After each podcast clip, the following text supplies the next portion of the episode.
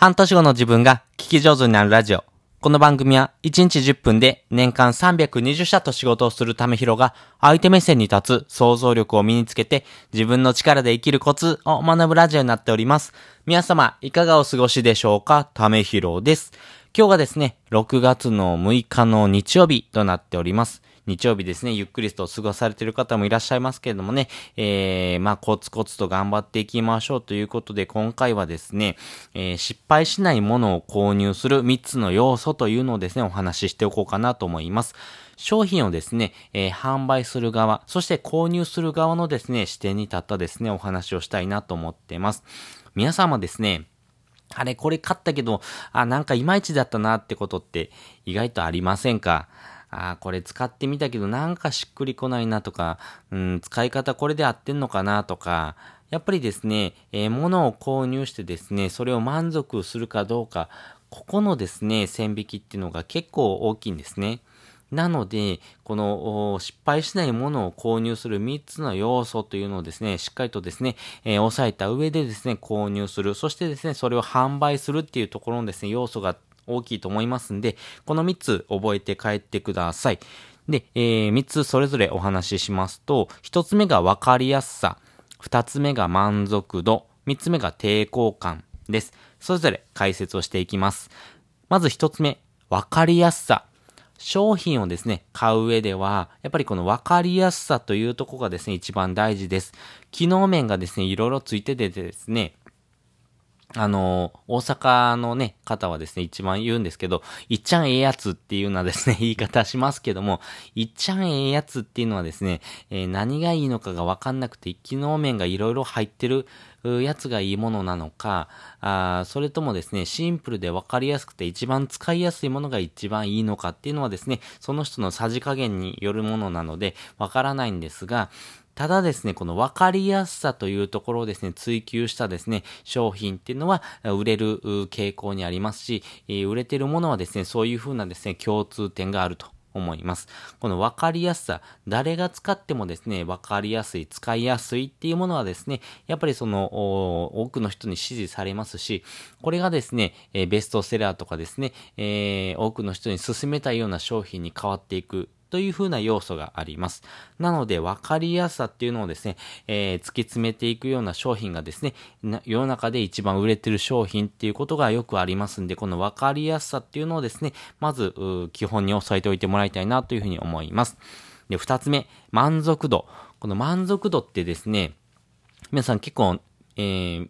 馴染みが深いかなと思います。テレビとかもそうですし、えー、あとは SNS とかでもですね、広告でですね、えー、〇〇ナンバーワンっていうのを結構聞いたことありませんか？見たりしませんか？売上ナンバーワンであったりとかですね、えー、お客様のですね、満足度ナンバーワンとか、このようにですね、〇〇ナンバーワンっていうのはですね、多くの人が使ってるそういうですね、えー、権威性をですね、えー、アピールする要素でもありますし、使い心地とかですね、えー、多くの人がですね、えー、実際に使った後にですね、評価するっていうところのですね、えー、効果をですね、表してます。なので、え買ってみたけどですね、あーなんかちょっと自分に合わなかったなとかっていうですね、えちょっと損したなっていう風なですね、感じ方をですね、え提供しないというところがですね、一番大事になっていきます。その時にですね、えー、満足度をですね、一番、えー、言いら言い表せるものとしてはですね、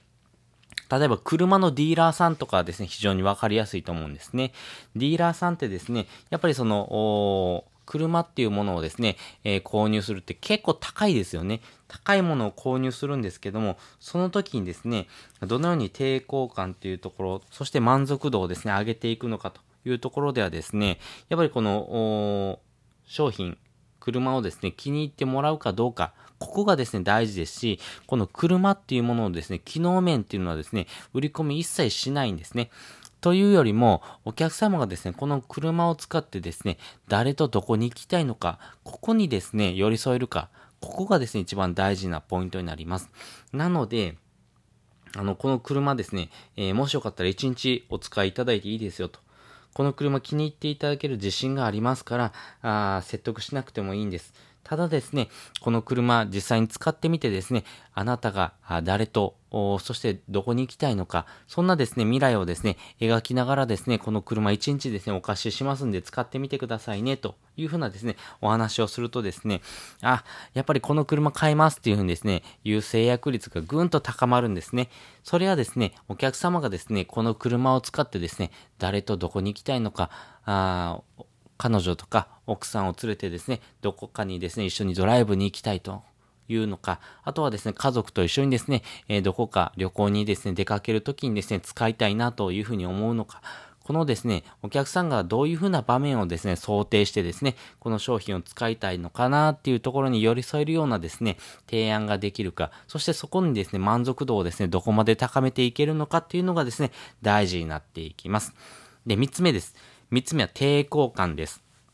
商品を買う上ではですね、この抵抗感っていうところをですね、えー、より低くしてあげるっていうのが大事になっていきます。商品をですね、買う上ではですね、えー、この抵抗感っていうのはですね、一番に出てきます。例えばですね、えー、口コミサイトとかがですね、わかりやすい例かなと思うんですけども、やっぱりその商品のですね、えー、比べるものですんで、デザイン性であったりとか、中身の機能面であったりとか、価格だったりとか、あとはですね、口コミのですね、内容ですね。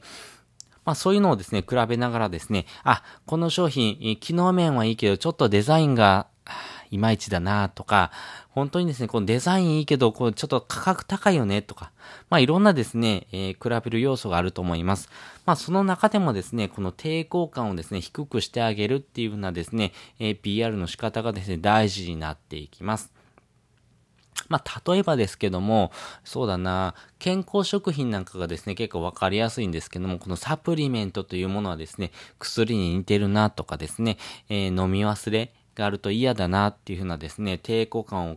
持つような方って結構いらっしゃるんですね。でもですね、えー、今のサプリメントって、えー、使ってもらうですね、タイミングもですね、えー、個人の自由ですし、えまたですね、この商品をですね、え飲み忘れてもですね、別に問題がないっていうものばかりです。なので、そこをですね、PR できるようなものっていうのがですね、大事になっていきますし、このサプリメントというのはですね、ちょっと抵抗感があるようなものではなくて、一般の食品の方にですね、この機能をですね、付属するような商品ってぐーんと増えてるんですね。例えばお菓子なんかがですね、結構多いんですけども、お菓子、美味しいお菓子にですね、プラスしてですね、えー、こういう風な機能もですね、一緒についてるんですよっていうような商品増えてきてませんか？コンビニとかでもですね、例えばチョコにですね、えー、リラックスする、